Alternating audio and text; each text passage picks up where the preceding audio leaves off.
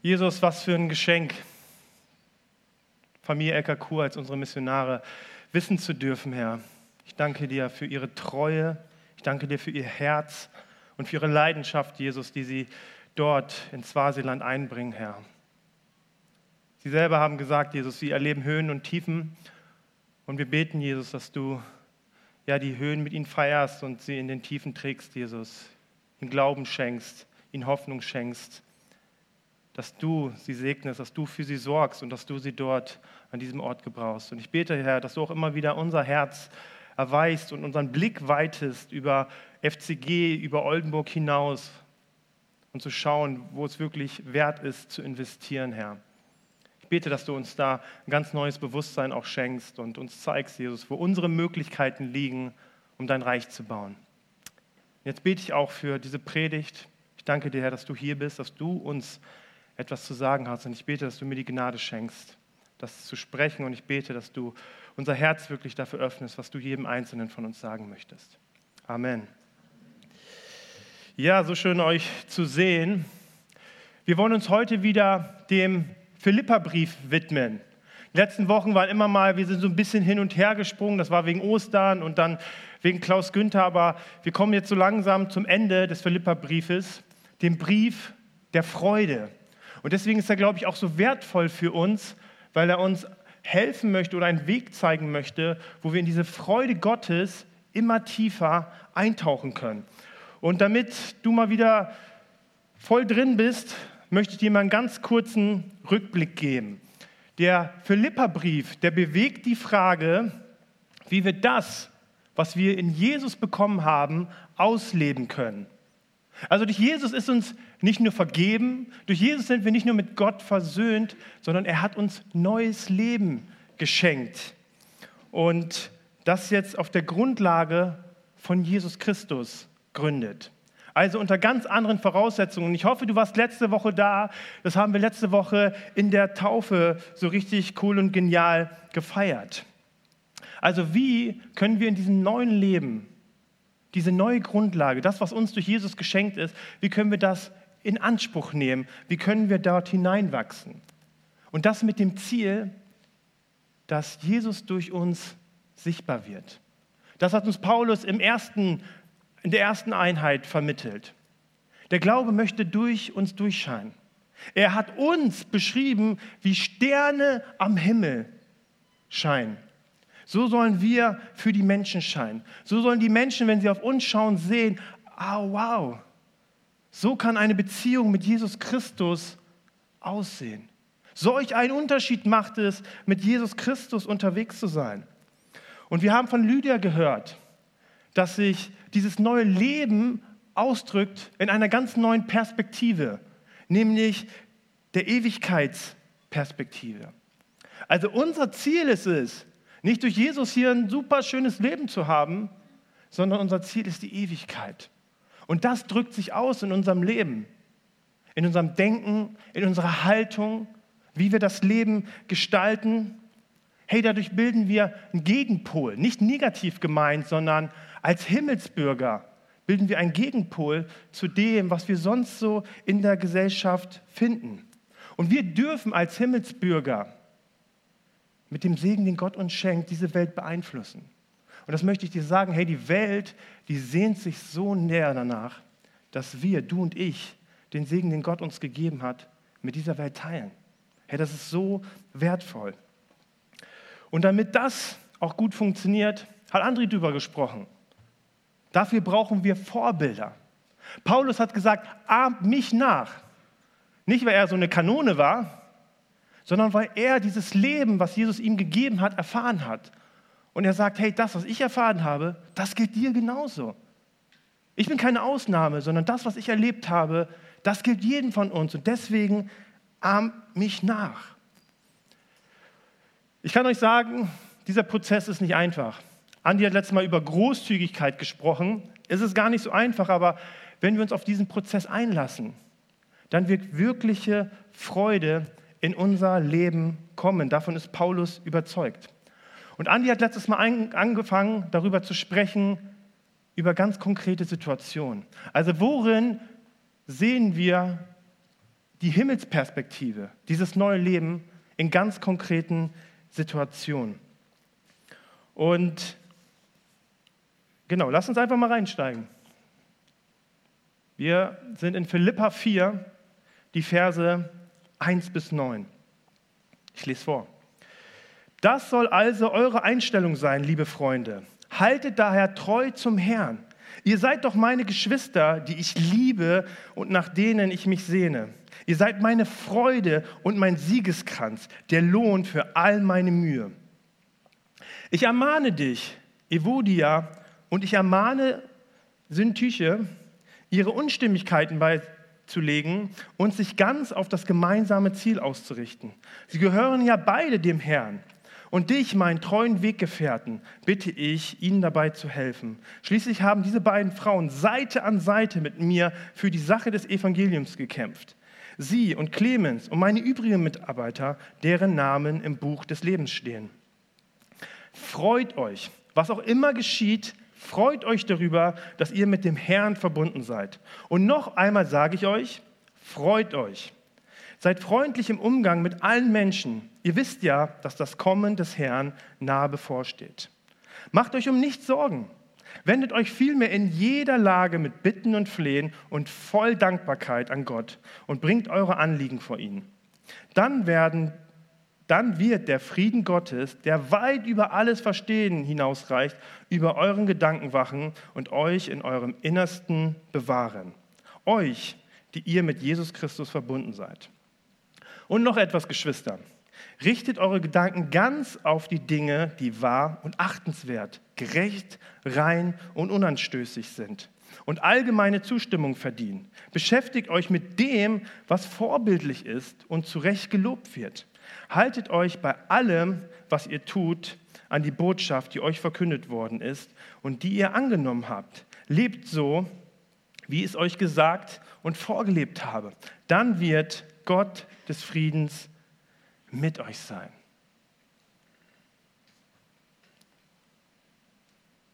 Oh, yes. Andi hat schon gespoilert. Heute geht es um Konflikte. Aber wer zugehört hat, hat gemerkt, hier geht es nicht um Ehepaare, sondern hier geht es um alle Beziehungen. Das äh, bezieht natürlich Beziehungen zwischen Paaren natürlich ein, aber es, geht, es ist größer. Wenn wir uns den Vers 1 anschauen, dann sehen wir, vielleicht hat sogar dein Herz ein bisschen berührt, dass Paulus mit so einer regelrechten Liebeserklärung beginnt. All das, was er schreibt, kommt vom Herzen und drückt seine Liebe und Freundschaft zu den Menschen in Philippi aus. Hey, wenn man so anfängt zu sprechen, dann kann nur das, was danach kommt, gut sein, oder? Gabi, meine Freude, mein ganzer Stolz, du bist mein Siegeskranz. Oh, Ingo wird eifersüchtig, ich rede lieber weiter. Was für ein Unterschied, oder? Was für ein Herz Paulus dort für diese Menschen zeigt. Und hey, was macht das für einen Unterschied? Hey, was würde das für einen Unterschied machen, wenn wir einander so begegnen? Unglaublich schön. Die Menschen in Philippi wissen, was jetzt kommt, hey, das meint er vom Herzen. Das meint er, weil er unser Bestes möchte. Und das gilt auch uns heute. In diesem Abschnitt spricht Paulus dreimal von den Aspekten im Herrn. In Vers 1 sagt er, dass wir feststehen sollen im Herrn. Und feststehen meint so viel wie unsere Position, die wir in Jesus haben, einzunehmen und darin festzustehen. Und er sagt am Schluss, das, was wir gelernt und was wir gehört haben, davon nicht uns verrücken zu lassen. Und ich merke alleine da schon, vielleicht ist mir passiert, dass ich mich von dem verrücken lasse, was ich in Jesus habe durch Umstände, Herausforderungen oder meine Gefühlslage, dass das, was ich in Jesus habe, wer ich in Jesus bin und auch was ich durch Jesus in der Lage bin, ich lasse mich, wir lassen uns so leicht davon verrücken. Und Paulus ermutigt uns, hey, es ist so wichtig, dass wir darin feststehen sollen. Und jetzt spricht er ein ganz konkretes Problem an. nämlich zwei Frauen, die den Stand, den sie hatten, vergessen haben, davon abgewichen sind und nun nicht mehr weiter wissen.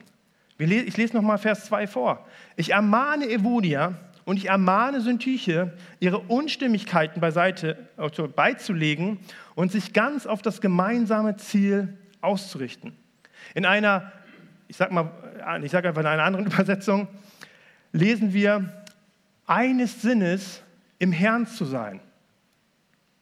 Also die Situation dieser Frauen ist ganz klar, die hatten Streit miteinander. Aber was diesen Streit ausgelöst hat oder was der Inhalt war, das wissen wir nicht. Aber eins wissen wir, es hatte Auswirkungen auf die Gemeinde. Und das, was zwischen den beiden lag, schien wie ein unüberwindbarer Graben, den sie nicht zu erreichen schien. Man mag ja meinen, vielleicht gehörst du auch dazu, dass es in Gemeinde ja eigentlich keinen Streit geben sollte. Aber Paulus zeigt uns selbst seine Vorzeigegemeinde. Selbst sein Siegeskranz, von der er so begeistert war, hat mit solch einem Thema zu knabbern. In Kapitel 2 schreibt er schon von den Gefahren. Da war Egoismus da, da war Ruhmsucht da. Und wir haben manchmal so ein romantisches Bild von Gemeinde. Aber die Bibel ist total ehrlich. Und ich glaube, deswegen kann sie uns auch helfen. Konflikte sind in aller unser Leben und sie sind Teil unseres Lebens. Es gibt so viele Beispiele in der Bibel. Fangen wir nur bei den Jüngern an. Die Jünger, die Jesus nachgefolgt sind. Und worüber diskutieren sie? Nicht, wie sie mehr Menschen erreichen können, wie Jesus besser seinen Dienst machen kann. Nein, wer am Ende neben Jesus sitzt. Wer ist der Größte? Und ich hätte Ihnen das damals schon sagen können, ich werde es wahrscheinlich sein. Oder schauen wir uns Paulus an. Der Mann Gottes. Und wir sehen, dass er mit Barnabas so krass gestritten haben, dass sie getrennte Wege gingen. Weil sie die Frage bewegten, wer ist vertrauenswürdig für diesen Dienst, den wir jetzt vor uns haben? Können wir Johannes vertrauen oder nicht? Lässt er uns hängen oder nicht? Der eine sagt so, der andere sagt so. Und sie haben so dermaßen gestritten. Und ich weiß nicht, wie es euch geht, aber ich habe manchmal Freude daran, Eltern zu sehen, die es mit ihren Kindern gar nicht auf die Reihe kriegen. Geht es jemandem, äh, an anderen Eltern auch so? Ja? Die mit ihren Kindern schimpfen, die Kinder hören nicht und sie sind ratlos und dann gucken die einen an und schämen sich so ein bisschen und ich denke so, hey, kenne ich auch. Es tut so gut zu wissen, man ist nicht der Einzige, der irgendwie Dinge nicht auf die Reihe kriegt. Und die Bibel malt uns da kein romantisches Bild, sondern die Bibel möchte uns vorwärts bringen und deswegen dürfen wir ihr Vertrauen schenken. Und ich glaube aber auch jeder kann sich in diese Situation von Evodia und Syntyche so hineinfühlen. Eine Situation, ein, ein Konflikt, der, wo der andere Mensch so weit von dir entfernt scheint, dass es schon unmöglich scheint, diese Kluft zu überwinden. Und alle Ehepaare können Amen sagen, oder? Dürfen wir ehrlich sein. Wir dürfen ehrlich sein. Also entscheidend ist hier nicht in diesem Text, ob es Streit geben darf oder nicht, sondern wie gehen wir mit diesem Streit um? Wie gehen wir mit diesem Streit um? Wie lösen wir Konflikte? Und auch ganz kritisch gefragt, was lassen wir in Konflikten zu? Lasst uns mal das Ganze anschauen. Also wir sehen bei Evodia und Syntyche, dass dieser Konflikt, den die beiden miteinander hatten, sich nicht einfach aus der Welt schaffen ließ und der anscheinend schon eine lange Zeit bestand. Also Hintergrund dieses Briefes war es ja, dass die Gemeinde, ähnlich so vielleicht wie bei unserem Missionar Aki, die haben Geld zusammengelegt. Paulus war im Gefängnis, also die haben Geld zusammengelegt und haben gesagt, hey, der muss im Gefängnis versorgt werden. Früher war das ganz anders als heute. Und der, ähm, Ich habe leider seinen Namen vergessen, ich habe ihn mir, glaube ich, nicht aufgeschrieben. Auf jeden Fall Mann Gottes, irgendwas mit E. Epophitas. Der auf jeden Fall hat das Geld gesammelt, ist zu Paulus gegangen, wäre sogar fast gestorben und sowas. Und dann kriegt Paulus dieses Geld, ist voll berührt, nicht vom Geld, sondern von dem Herzen dieser Gemeinde. Und er sagt, ich muss ihn unbedingt einen Brief schreiben. Und dann schreibt er diesen Brief und schickt seinen Mann wieder zurück. Und dann kommt er in der Gemeinde an. Oh, als würde ich jetzt ankommen und sage, hey, ich habe einen Brief von Akina. Und alle sind voll begeistert, sagen, hey, was, was, was, hat er, was hat er zu schreiben? Und wer war natürlich auch in der Gemeinde da? Wodia und Syntyche. Und die eine saß wahrscheinlich da und die andere saß wahrscheinlich da vorne. Und dann wird dieser Brief vorgelesen und auf einmal kommen sie an diese Stelle. Und Paulus sagt, hey, ich ermahne Evodia und ich ermahne Syntyche und Totenstille. Oder? Der eine hat vielleicht gelacht, ja, hätte ich wahrscheinlich auch. Ihr sollt dieselbe Gesinnung haben. Ich ermahne euch. Hey, muss das unangenehm sein? Stell dir mal vor, ich hätte mir jetzt vorgenommen, in dieser Predigt hier irgendjemanden von euch auszurufen. Zu sagen, hey, du und du, ne, das äh, kommt hier auf die Bühne, wir müssen das jetzt mal klären oder sowas. Also total unangenehm. Aber die Tatsache, dass, dass das Paulus diesen Menschen beim Namen nennt, zeigt, dass dieser Streit sich auf die Gemeinde ausgewirkt hat, die ganze Gemeinde bewegt hat und auch schädlich war. Und er hatte ganz bestimmt keine Freude daran gehabt, Menschen, die er liebte, die ihm wichtig waren, hier mal eben auszurufen und bloßzustellen, sondern es hatte Auswirkungen auf die ganze Gemeinde. Paulus beschreibt zum Beispiel die Gemeinde als menschlichen Körper. Und er sagt, hey, da muss nur ein kleines Teil in dem Körper Schaden haben und der ganze Körper leidet. Ich hatte vor, glaube ich, sieben Wochen hatte ich meine Schulter-OP gehabt und ich war ein Wrack. Ich war echt ein Wrack, auch mental. Voll vieles hat nicht mehr bei mir funktioniert. Ich dachte so, ich, ne, ich ziehe das durch, ich werde ganz viel lesen, Pustekuchen.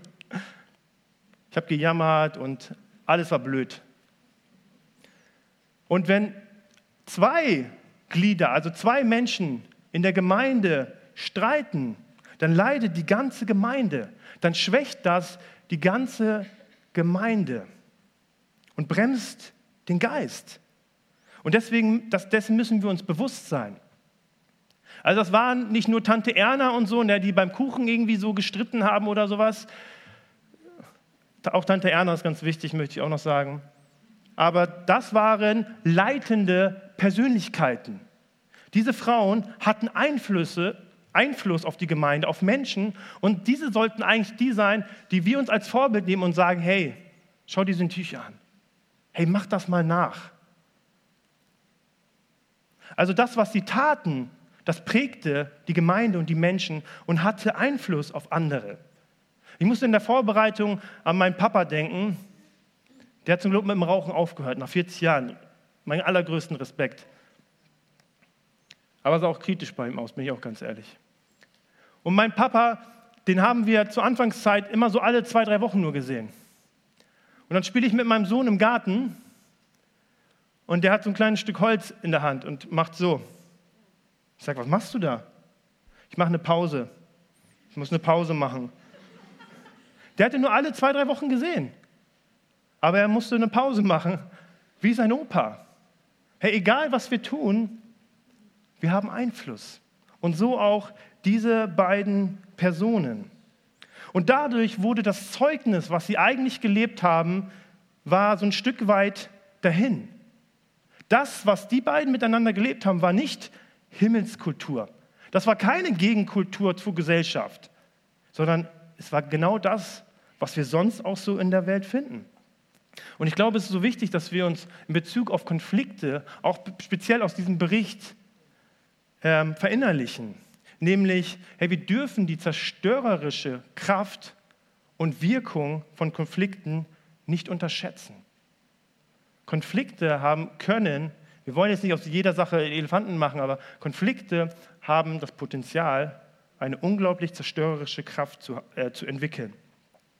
Und ungelöste Konflikte, ganz besonders unter Leitern, schädigen die ganze Gemeinde. Und umso länger ein Konflikt dauert, umso zerstörerischer wird er. Denn umso länger er dauert, umso mehr Zeit hast du, mit Personen darüber zu sprechen und zu sagen, hey Hannah, ne, die hat mich so verletzt. Und Doug sagt, ja klar, das kann ich total verstehen. Und dann holen wir noch Alonso ins Boot. Und die sagen, hey Hannah, die, die verletzt hier nur Menschen in der Gemeinde. Und so entwickelt sich das Ganze. Es bilden sich Lager, Parteiungen, Zank. Und wir sind eine Gemeinde, wir sprechen auch aus Erfahrung.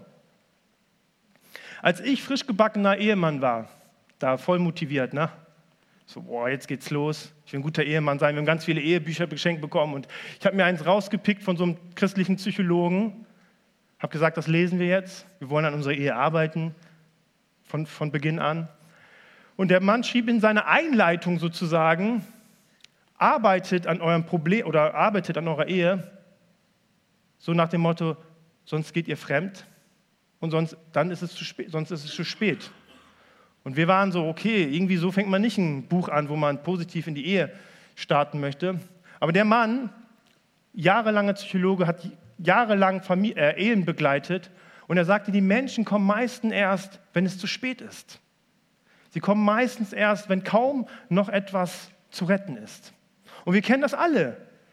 Wann gehen wir zum Arzt? Wenn wir nicht mehr damit leben können. Ich habe auch einfach mit meiner Schulter ein Jahr weiter Sport gemacht. Habe gesagt, irgendwie geht das schon. Und am Ende musste ich operiert werden. Es hat sich nicht mehr von selbst geheilt. Und die Frage, die wir jetzt bewegen wollen, ist, wie können wir mit der Ewigkeitsperspektive Konflikte lösen? Und das Erste, was Paulus uns rät oder auch ermahnt, ist, hey, ihr sollt eine Gesinnung haben. Ihr sollt auf ein Ziel ausgerichtet sein dieselbe Gesinnung haben. Wisst ihr, bei Konflikten ist es nicht selten so, dass Konflikte die falsche Dimension haben. Wir alle kennen einen Streit, der banal begonnen hat. Hat meine Frau nicht erst letztens, aber ich erzähle keine Details, habe ich ihr versprochen. Mit einer kleinen Sache und dann steigert sich das Ding und explodiert. Es wird größer, als es eigentlich ist. Ich habe euch mal was mitgebracht. Okay? Die da hinten erkennen das vielleicht nicht so gut. Das hier ist eine kleine Münze. 20 Cent. Mehr hat man als Pastor nicht. Spaß. Mir geht's gut. Wusstest du, dass so eine kleine Münze den ganzen Himmel verdecken kann? Diese kleine Münze kann den ganzen Himmel verdecken. Je näher ich sie an mein Auge führe, desto weniger. Okay, die ist ein bisschen klein, ne, aber Nächstes Mal nehme ich eine größere Münze. Je näher ich sie an mein Auge führe, desto weniger sehe ich, was da drum herum ist. Und dabei ist der Himmel doch unendlich größer. Also es ist ganz oft so, dass wir Konflikte haben, deren Dimension nicht stimmt. Und es kommt auf die Perspektive an, die wir auf Konflikte haben. Streitigkeiten und Konflikte haben ganz oft eine ganz andere Wurzel, als worum es sich der Streit eigentlich dreht. Da sind Missverständnisse, Reaktionen auf die Missverständnisse und Reaktionen wieder auf die Reaktion. All das kennen wir.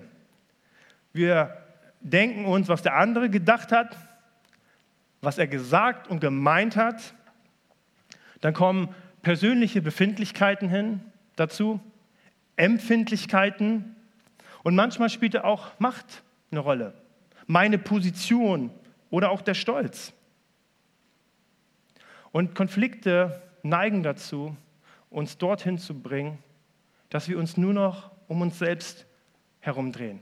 Und dass wir uns ganz wichtig auf einmal in dem Konflikt nehmen. Hey, meine Position, mein Recht, meine Meinung, das, was der andere mir angetan hat.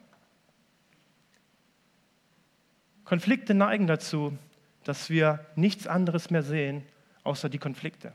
Aber Paulus sagt mit der Ewigkeitsperspektive, in Konflikten, eigentlich in allem, geht es in erster Linie um etwas anderes als dich. Und das haben wir gesungen, das hat sogar äh, Amy gesagt. Es geht um Jesus. und es geht darum, wie er die Ehre bekommt. Wenn wir auf Jesus schauen, dann müssen wir feststellen, ich bin doch irgendwie nicht das Zentrum dieser Welt. Stimmt. Die Sonne dreht sich gar nicht um die Erde, sondern die Erde dreht sich um die Sonne. Und so ist es auch bei Jesus. Er ist das Ziel. Seine Ehre ist das Ziel. Und nicht in erster Linie, ob du und ich recht haben. Es ist eine ganz andere Perspektive. Und natürlich müssen wir uns nicht alles gefallen lassen, das ist auch ganz wichtig. Ich rede ja auch hier pauschal, ich rede auch nicht irgendwie von mega krassen Situationen oder sowas, aber ich rede von einer grundsätzlichen Perspektive. Und wir müssen feststellen, dass manches es einfach nicht wert ist. Dass wir durch so eine kleine Münze Gottes, große, Gottes großen Himmel nicht mehr sehen können. Dass wir wegen einer Sache die Hauptsache aus den Augen verlieren. Aber das passiert automatisch, wenn wir nicht versuchen, den Konflikt zu lösen. Also die Frage, die wir in Konflikten stellen müssen, und die ist super schwer. Herr Jesus, wie bekommst du die Ehre? Jesus, wie kannst du durch diesen Konflikt scheinen, durch mich hindurch? Das ist die Ethik der himmlischen Stadt. Und das ist die Ethik, die sich zu idischen unterscheidet. Also bin ich in einem Konflikt ich zentriert oder schaffe ich es in meinem Konflikt, der so verletzend sein kann, auf Jesus zu schauen und ihn zu fragen, was er darin tun möchte. Und deswegen ist Paulus Ermutigung, seid einer Gesinnung, legt das beiseite und richtet euch auf das gemeinsame Ziel aus. Wenn du Konflikte hast, dann warte nicht, dass sie sich lösen. Und mit der Person nicht mehr zu reden, ist auch keine Lösung, sondern suche Jesus aktiv. Heul dich ruhig bei ihm aus, hat David in den Psalmen auch alles gemacht, aber verharre nicht da drin. Ich finde es so schön, dass David immer die Perspektive bekommen hat, von sich am Ende immer wieder bei Gott zu landen, bei seinem Namen, dass er für ihn sorgt, dass er ihn groß machen wird. Und das ist auch so wichtig für uns. Denn so länger wir einen Konflikt liegen lassen, desto schwieriger wird er, ihn anzugehen, weil sich immer mehr häuft. Und stattdessen such seine Ehre. Frag ihn, was er mit dir dazu beitragen kann. Und ich kann dir leider sagen, dass es wird dir wahrscheinlich nicht gefallen, was Gott dir sagen wird. Der wird nicht sagen, du hast natürlich recht. Du hast recht. Der andere hat recht. Das sagt oft der Feind. Sondern es wird nicht einfach sein. Aber das, was ich dir sagen darf oder möchte, ist, wenn du dich darauf einlässt, dann darfst du gewiss sein, dass es Freude und Segen freisetzen wird. Das verspricht Paulus. Und so zu leben, solch eine Haltung zu haben, die können wir nur durch Jesus Christus. Also wir, Paulus ermutigt uns nicht, in Konflikten zu sagen, schaut mal, was möglich ist, sondern schaut das Unmögliche. Jesus kann es möglich machen.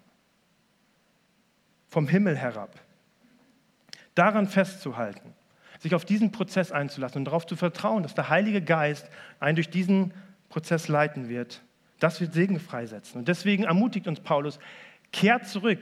Es ist nicht schlimm, wenn du vergessen hast. Es ist nicht schlimm, wenn du verrückt wurdest. Aber kehrt zurück zu dieser Gesinnung, zu dem, was wirklich wichtig ist und was von Bedeutung ist. Ist es nicht verrückt? Da sind zwei Frauen, die lieben Jesus. Die waren einer der ersten Christen von erster Stunde, die war mit Paulus unterwegs, mit Clemens, also richtig Granaten.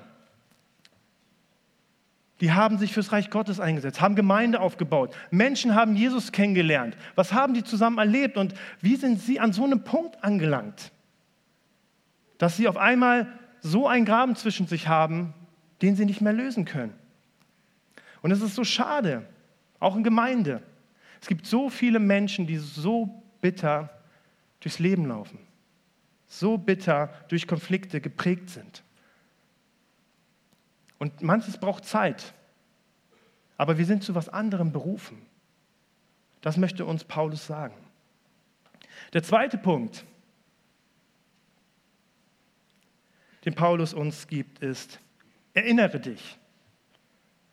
Schon in Kapitel 2, wo Paulus die Einheit der Gemeinde in Gefahr sah, sprach er zu ihnen und sagte, erinnert euch, guckt auf das, was Gott euch schon geschenkt hat. Schau mal wieder darauf, weil du guckst nur auf diese kleine Münze. Schau mal auf das zurück, was Gott bereits schon geschenkt hat. Nimm das mal wahr. Und bei den Frauen waren es ihre gemeinsamen Erfahrungen, die ich gerade eben schon genannt habe. Hey, die hatten so starke Zeiten zusammen. Arm in Arm standen sie zusammen, waren eine Gesinnung und sie haben Unglaubliches erlebt. Und Paulus sagt, hey, schau da mal zurück. Schau mal auf das, was ihr miteinander erlebt habt. War das nicht genial? War das nicht kraftvoll? Und er möchte uns sagen, hey, das, was du fühlst, das, was du gerade erlebst, muss nicht das Ende sein. Das ist das, was der Teufel uns immer versucht einzureden. Er versucht, diese Münze so groß wie möglich vor unser Auge zu malen und uns zu zeigen, hey, es gibt keine Möglichkeit mehr für dich und für diese Person. Aber das ist nicht die Himmelsperspektive. Paulus sagt, erinnere dich. Auch im Alten Testament ist das ein Klassiker. Überall, wo die Menschen etwas Großes mit Gott erlebt haben, hat Gott gesagt, hier, bau hier unbedingt einen Altar. Also wenn du irgendwann mal wieder hier langläufst, dann siehst du das und denkst so, oh, was hat Gott hier Wunderbares getan. Und so ist es auch wichtig für uns, zurückzuschauen, uns zu erinnern. Auch in Bezug auf Beziehungen. Wir haben letzte Woche Taufe gefeiert. Ich erlebe Höhen und Tiefen in meinem Leben. Und ich schaue so gerne auf meine Taufe zurück, wo ich Ja zu Jesus gesagt habe. Jesus, du bist alles. Und das erinnert mich immer wieder daran. Ich kann fallen, ich kann stolpern, aber Jesus steht zu mir. Und wenn du mit einer Person einen Konflikt hast, der, der wirklich so tiefgreifend ist, dann bedeutet das eigentlich, dass da eine echt gute Beziehung da war. Und dann ist es so wichtig, auf das zu schauen, was euch verbunden hat und daran zu glauben, hey, wir sind jetzt nicht hier, aber mit Jesus war das möglich und wird auch wieder möglich sein. Der dritte Punkt, den Paulus uns gibt, ist, such dir Hilfe. Ich lese nochmal Vers 3 vor. Dort sagt er, und dich, mein treuen Weggefährten, bitte ich, ihnen dabei zu helfen. Schließlich haben diese beiden Frauen Seite an Seite mit mir für die Sache des Evangeliums gekämpft. Sie und Clemens und meine übrigen Mitarbeiter, deren Namen im Buch des Lebens stehen. Hilfe zu suchen ist nichts, wofür wir uns schämen müssen. Wir haben Herausforderungen mit unserem älteren Sohn. Wir sind zur Familienberatung gegangen.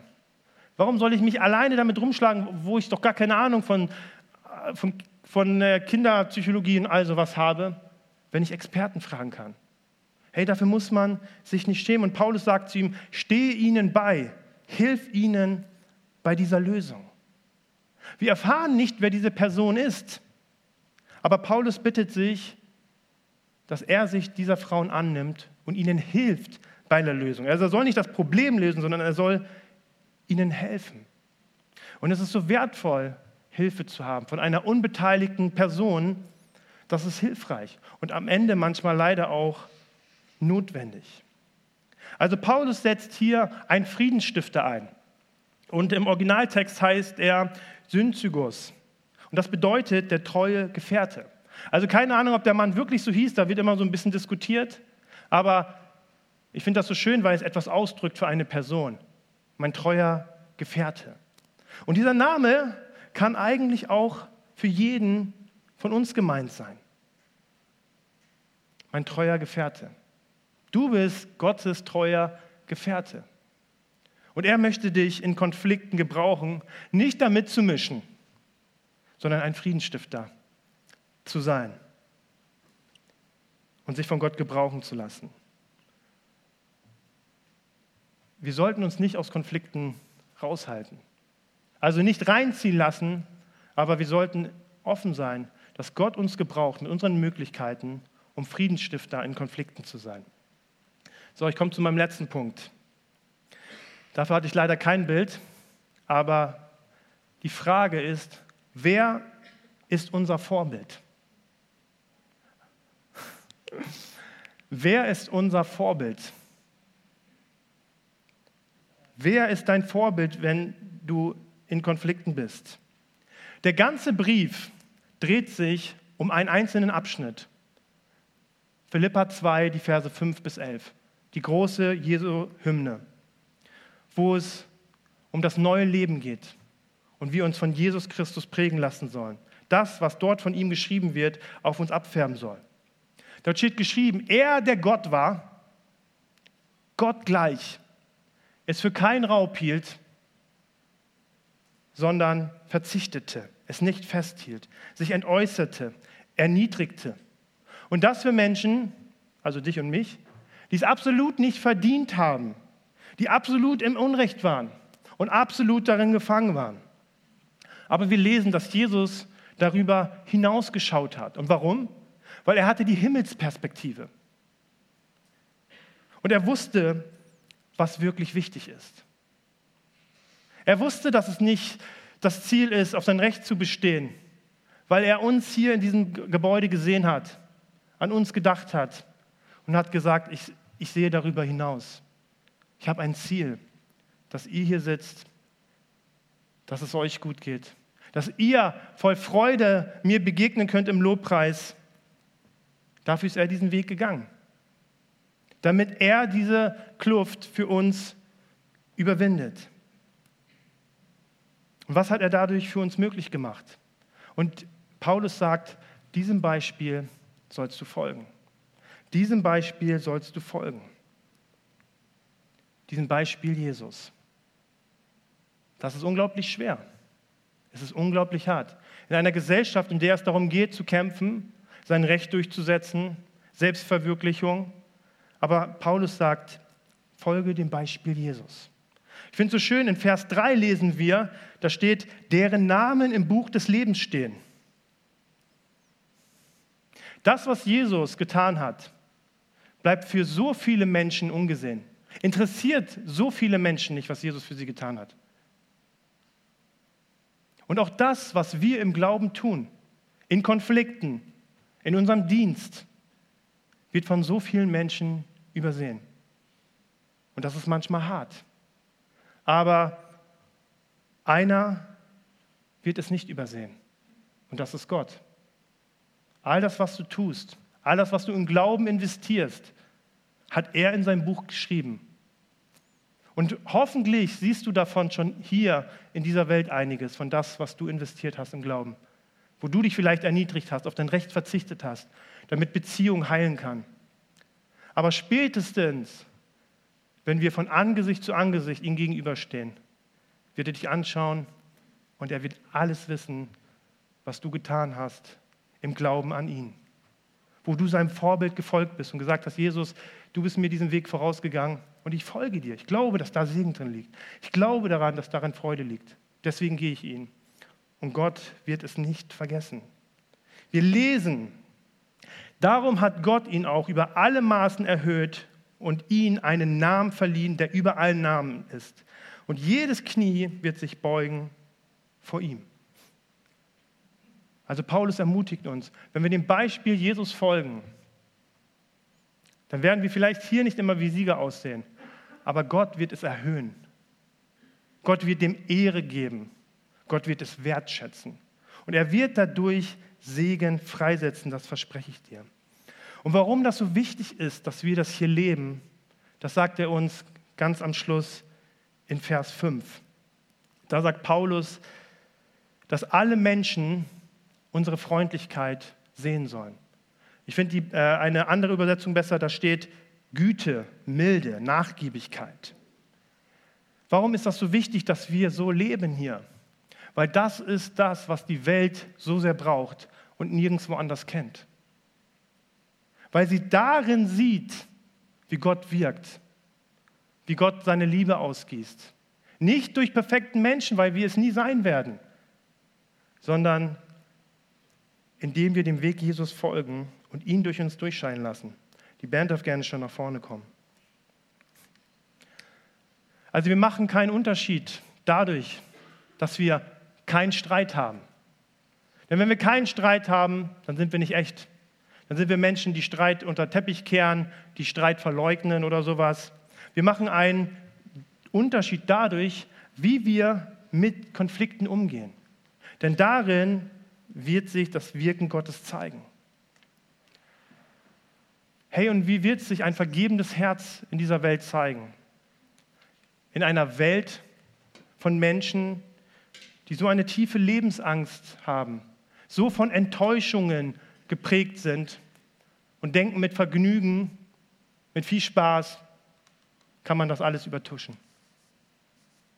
Was ist, wenn diese Welt sieht, dass es Menschen gibt, die so berührt sind von der Vergebung Jesu Christi, dass sie auch anderen Menschen vergeben, die es nicht verdient haben, die in der Lage sind, Konflikte zu lösen, die unmöglich scheinen.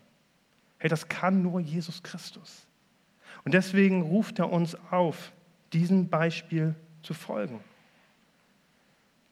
Nicht dieser Wegwerfgesellschaft. Immer zu versuchen, was Neues zu haben und am Ende doch keine Freude zu behalten. Gott möchte, dass wir einen Unterschied machen in Konflikten und dass wir darin wie Sterne am Himmel strahlen und den Menschen zeigen, wie ein Leben mit Jesus Christus aussehen kann, wie Freiheit aussehen kann, Freude statt Verbitterung. Dazu hat er dich berufen und mich und dazu lädt er dich ein. Und selbst wenn du nicht Teil eines Konfliktes bist, jemand zu sein, der nicht darüber hinwegschaut, sondern der für die Menschen betet, der die Menschen im Blick hat und versucht, ein Friedensstifter zu sein. Dazu hat er dich eingeladen. Diese Münze kann manchmal so groß vor unserem Auge sein, aber sie ist es nicht. Also richte deinen Blick auf Jesus Christus, der so viel größer und herrlicher ist als das, was du gerade siehst. Hey, du bist für die Ewigkeit gemacht. Und deswegen ermutigt uns Paulus, nicht aufgrund von so banalen Sachen. Und manche Sachen mögen auch verletzen. Nicht darin zu verharren, sondern den Blick auf das zu richten, was wirklich wichtig ist. Nämlich die Ewigkeit. Menschen, die Jesus nicht kennen. Menschen, die Jesus brauchen. Und Jesus sagt, hey, ich möchte dich dazu gebrauchen, dass du einen Unterschied machst. Und ich möchte dich einladen, hey, vielleicht kennst du gar nicht Jesus Christus. Du hörst von Vergebung, von Verzicht und Rechtsverzicht und so welchen Sachen. Jesus tat das alles für dich. Jesus hat gesagt, ich halte das nicht aus, dass du ohne mich lebst. Und er ist für dich ans Kreuz gegangen. Hat gesagt, ich möchte, dass du diese Freiheit erlebst, diese Freude erlebst und dass du ein Leben in Ewigkeit hast. Dafür habe ich dich gemacht. Und dafür bin ich diesen Weg gegangen ans Kreuz. Dafür bin ich gestorben und dafür bin ich auferstanden. Und er lädt dich ein, das für dich anzunehmen. Zu sagen, Herr Jesus, ich möchte das für mein Leben annehmen. Ich möchte erleben, was es bedeutet, ein Leben mit dir zu führen. Und er ist immer nur ein Gebet entfernt. Ein Gebet entfernt. Wir wollen gleich noch einen Song singen. Wir wollen uns auf Gott ausrichten. Und ich möchte dich ermutigen, nutz diese Gelegenheit, nutz diesen heiligen Moment, eine Entscheidung mit Gott zu treffen. Nutz diesen Moment, vielleicht ein Konflikt von dir, der so, der so riesig ausschaut, und vielleicht auch ist, vor Gott zu bringen und zu sagen, Gott, du kannst es möglich machen. Zeig mir, was ich tun kann. Ich möchte einen Unterschied machen. Ich möchte zeigen, wie groß und herrlich du bist. Ich möchte noch beten. Jesus, ich danke dir, dass dein Wort wahr ist. Herr, du weißt es, was es bedeutet, Konflikte zu durchleben. Du weißt es, was es heißt, Unrecht zu erleben, verworfen zu sein, gemieden zu sein, als Lügner dargestellt werden zu sein. Und ich danke dir von Herzen, dass du das für uns alles auf sich genommen hast, weil du uns liebst, weil du die Ewigkeit vor Augen hattest, unsere Ewigkeit. Und ich bete dich, ich bitte dich, Herr, dass du uns hilfst, diesen festen Stand in dir zu haben, uns nicht davon abrücken zu lassen, nicht von diesen blöden Konflikten im Leben, uns von dieser Ewigkeitsperspektive wegziehen zu lassen, sondern festzustehen, auf dich zu schauen und deinen Namen groß zu machen, Jesus. Ich danke dir, dass das wirklich in dir möglich ist, dass dein Wort uns zeigt, dass Veränderung möglich ist. Und ich danke dir, dass du jedes einzelne Herz kennst, dass du uns nicht überforderst, uns nicht nötigst, aber dass du uns da durchführen möchtest. Und ich bete, Herr, dass du uns Glauben schenkst und dass du uns Wege zeigst, einen Unterschied in dieser Welt zu machen. Amen.